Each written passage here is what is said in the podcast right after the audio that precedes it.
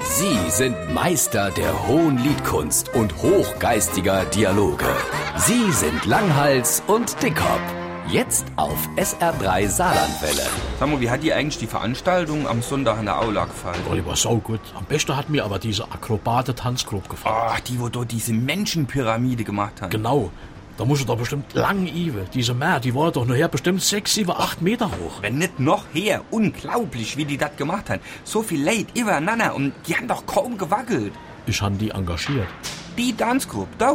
Ja, diese Akrobat. Hast du ja ein bisschen Fähre, dass du so eine Tanzgruppe engagierst. Nicht direkt zu feiern, mehr so aus finanzieller Erwägungen. Also, da muss ich mir jetzt aber mal näher erklären. Du bestellst dir aus finanziellen Erwägungen einfach so eine Tanzgruppe und gibst unnötig Geld aus? So, tickst du auch nicht mehr richtig, Uli? Jürgen, locker bleibe, Jürgen. Gleich verstehst du mich. Jetzt bin ich aber gespannt.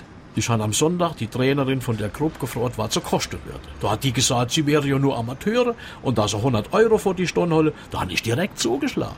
Ich verstehe immer noch nicht, was das mit finanzieller Erwägungen zu tun hat. Äh, Ich engagiere diese Gruppe für 100 Euro, weil ich Geld spare. Beim Dachdecker gänge ich locker 400 Latze. Hä?